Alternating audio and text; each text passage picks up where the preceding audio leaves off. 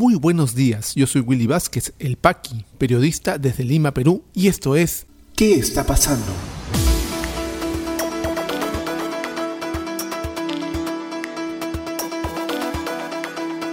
Estas son las noticias de hoy jueves 14 de enero de 2021.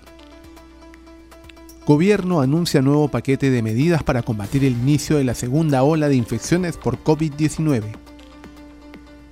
Junta Nacional de Justicia propone destitución de ex fiscal de la Nación Pedro Chavarri por caso Cuellos Blancos del Puerto. A tres meses de las elecciones generales, candidato de Victoria Nacional George Forsyth sigue liderando preferencias.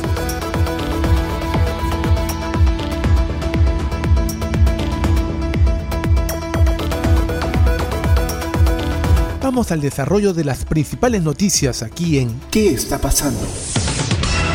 En una enredada conferencia de prensa, el presidente de la República, Francisco Sagasti, ayer anunció nuevas medidas para combatir la creciente segunda ola, la inicial segunda ola, el rebrote fuerte de casos por COVID-19.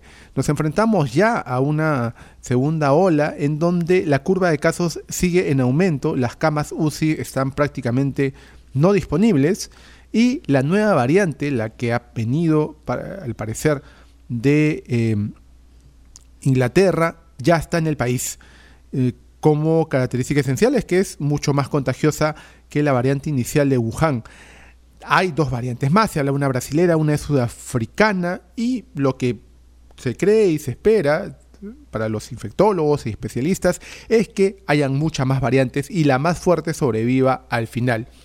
Eh, ¿Qué pueden tener esas variantes? Pueden tener, mm, ser mucho más contagiosas, pueden ser de repente mucho más mortales, mucho más, eh, se propagan más fácilmente. Es decir, no lo sabemos todavía, este virus todavía sigue en apogeo y en desarrollo y hay que agradecer pues a la ciencia que eh, tenemos estos descubrimientos sobre su actuar. Pero volviendo al tema de las medidas que anunció el Ejecutivo para parar un poco el tema de la segunda ola. Eh, informa el diario El Comercio. Ante el inicio de la segunda ola del coronavirus, en el Perú el gobierno anunció eh, medidas restrictivas para detener el avance, las mismas que están en vigencia desde el 15 de enero hasta fines de mes. Eh, cada 15 días se evaluarán los resultados.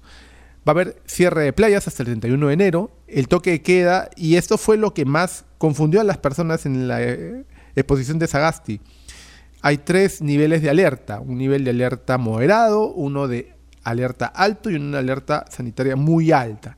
Esto se cataloga por regiones. ¿Quiénes están con nivel sanitaria moderada? Amazonas, Ayacucho, Bongalica, Loreto, San Martín y Ucayali. Con nivel de alerta alto está Arequipa, Purímac, Cajamarca, Callao, Lima Metropolitana, Cusco, Huánuco, La Libertad, Madre de Dios, Moquegua, Pasco, Puno y Tumbes. ¿Y quiénes tienen la alerta sanitaria muy alta? Ancash, Ica, Junín, Lambayeque, Lima Regiones, Piura y Tacna. Entonces, hay toque de queda diferenciado para cada una de estas niveles de alerta. En, alerta moderada va de 11 a 4, en alerta alta de 9 de la noche a 4 de la tarde y en muy alta desde las 7 de la noche hasta las 4 de la mañana, las 4 de la mañana, perdón. Eh, la restricción vehicular es en el nivel de alerta muy alto, hay restricción vehicular los domingos, pero también restricción peatonal. Eh, en las demás este, eh, niveles de alerta solamente hay restricción vehicular. Hasta el 31 de diciembre también se han eh, interrumpido los vuelos desde Europa. Las personas que lleguen del extranjero, de otros lugares, tienen que pasar cuarentena, pero al sexto día pueden hacerse una prueba molecular y si no tienen el virus este, registrado pueden dejar de hacer la cuarentena. También se ha aplicado eh, la eh, promoción del trabajo remoto, eso es algo que debe pasar hace tiempo, sobre todo en el Estado, en donde hay, por ejemplo, en el Ministerio de Economía, en el Ministerio de Justicia, denuncias en donde los hacen ir a trabajar personalmente con el riesgo de contagio. Los aforos en centros comerciales también se han ajustado con respecto a cada una de estas alertas. Todos estos eh, criterios y estas recomendaciones y medidas causaron toda una sensación porque no estuvieron claras al inicio. tuvo que salir luego de la explicación enredada de Sagasti, el ministro de Educación Richie Cuenca, a aclarar el panorama en la misma conferencia de prensa. Bueno, aquí un poco lo que se esperaba y lo que se temía en la población es que se vuelva la cuarentena estricta que tuvimos al inicio de la pandemia, que es una medida que el gobierno no quiere tomar y lo ha dejado muy claro, ¿no? Eh, esto está comenzando a ser muy preocupante porque la eh, curva de contagios está creciendo casi casi diariamente, lo vamos a ver en las eh, cifras que vamos a comentarles al final del podcast. Y sobre todo el tema de las camas UCI, ¿no? ¿Qué nos queda?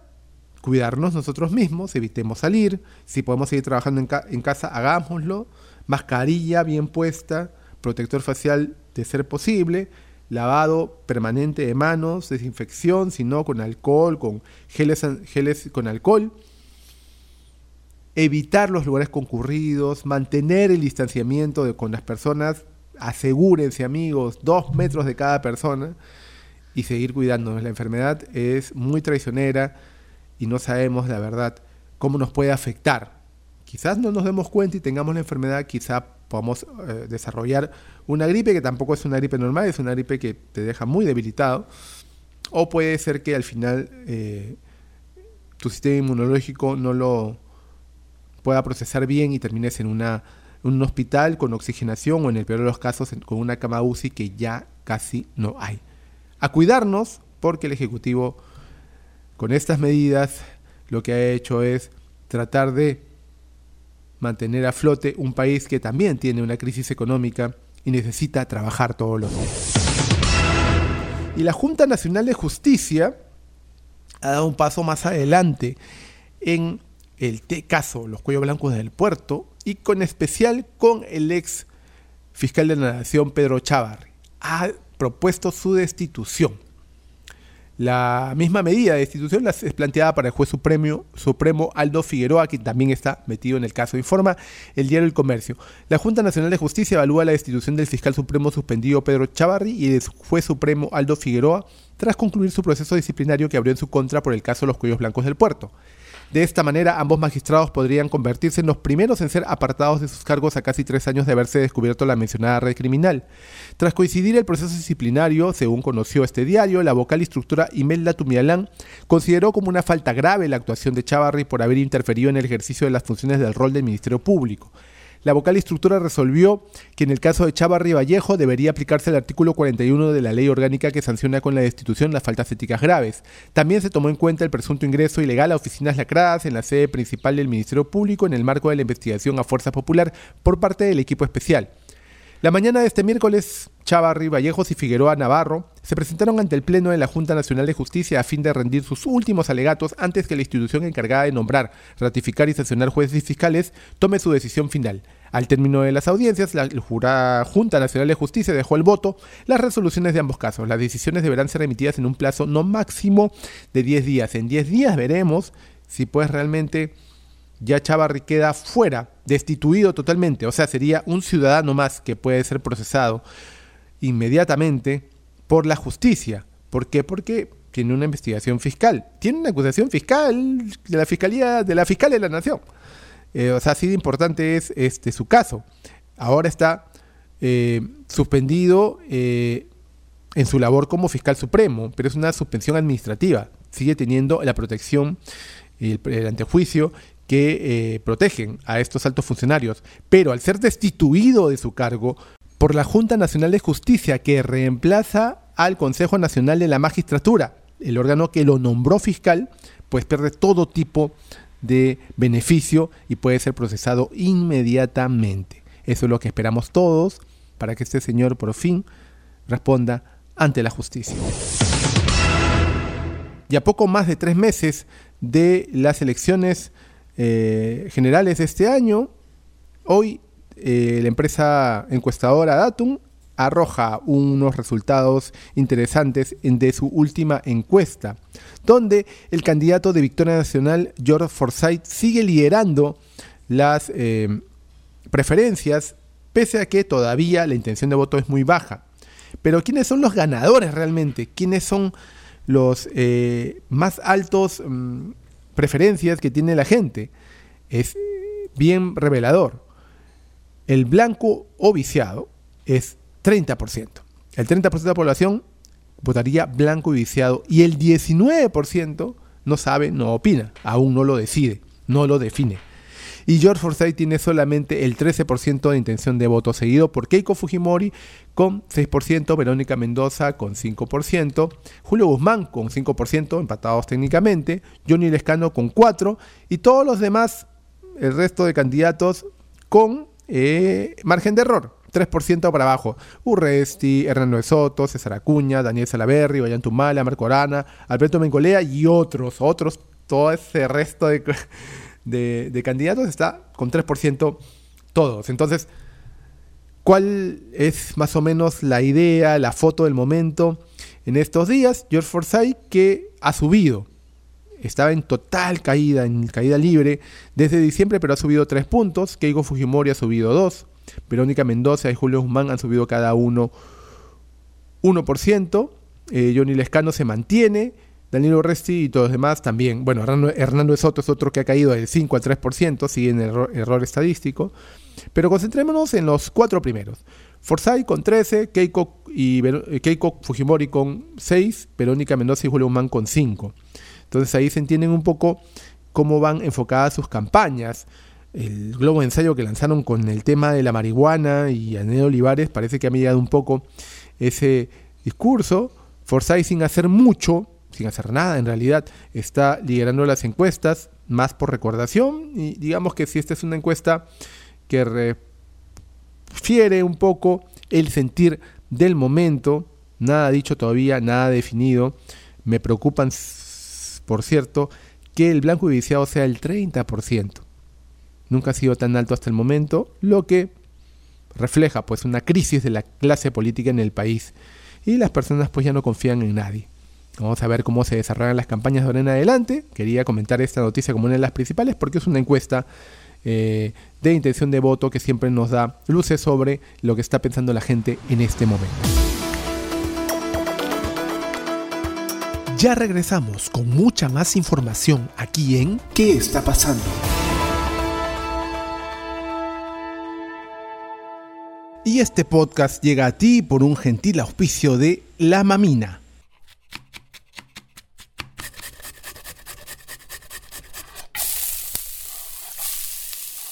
Estos sonidos son el punto de partida de una deliciosa experiencia.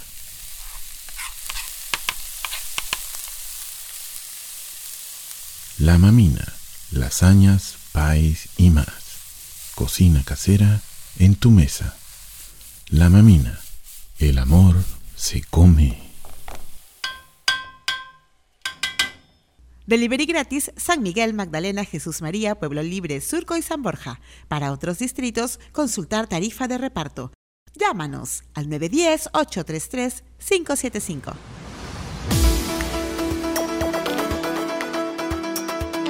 ¿Qué está pasando rumbo a las elecciones 2021?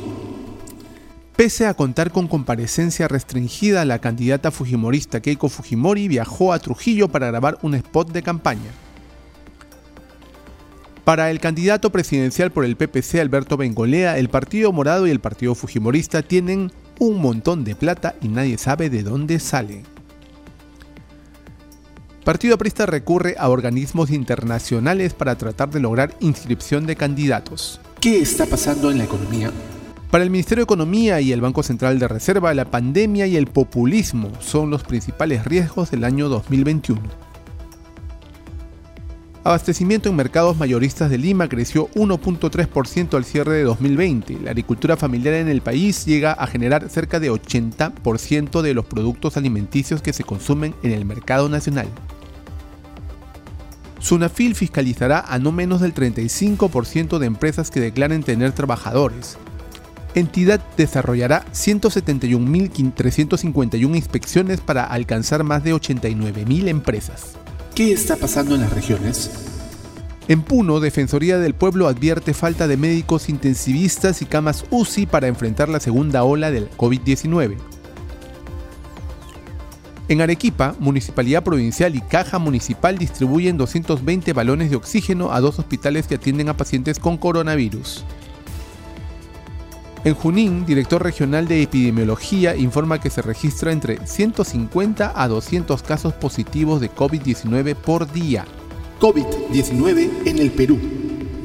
La situación actual de la enfermedad en el país, según los datos del Ministerio de Salud, es la siguiente. A la fecha son 1.043.640 casos confirmados con 2.932 las últimas 24 horas y 74 fallecidos. Se han dado de alta 973.374 personas, continúan hospitalizadas 7.500 y lamentablemente han fallecido 38.473 peruanos.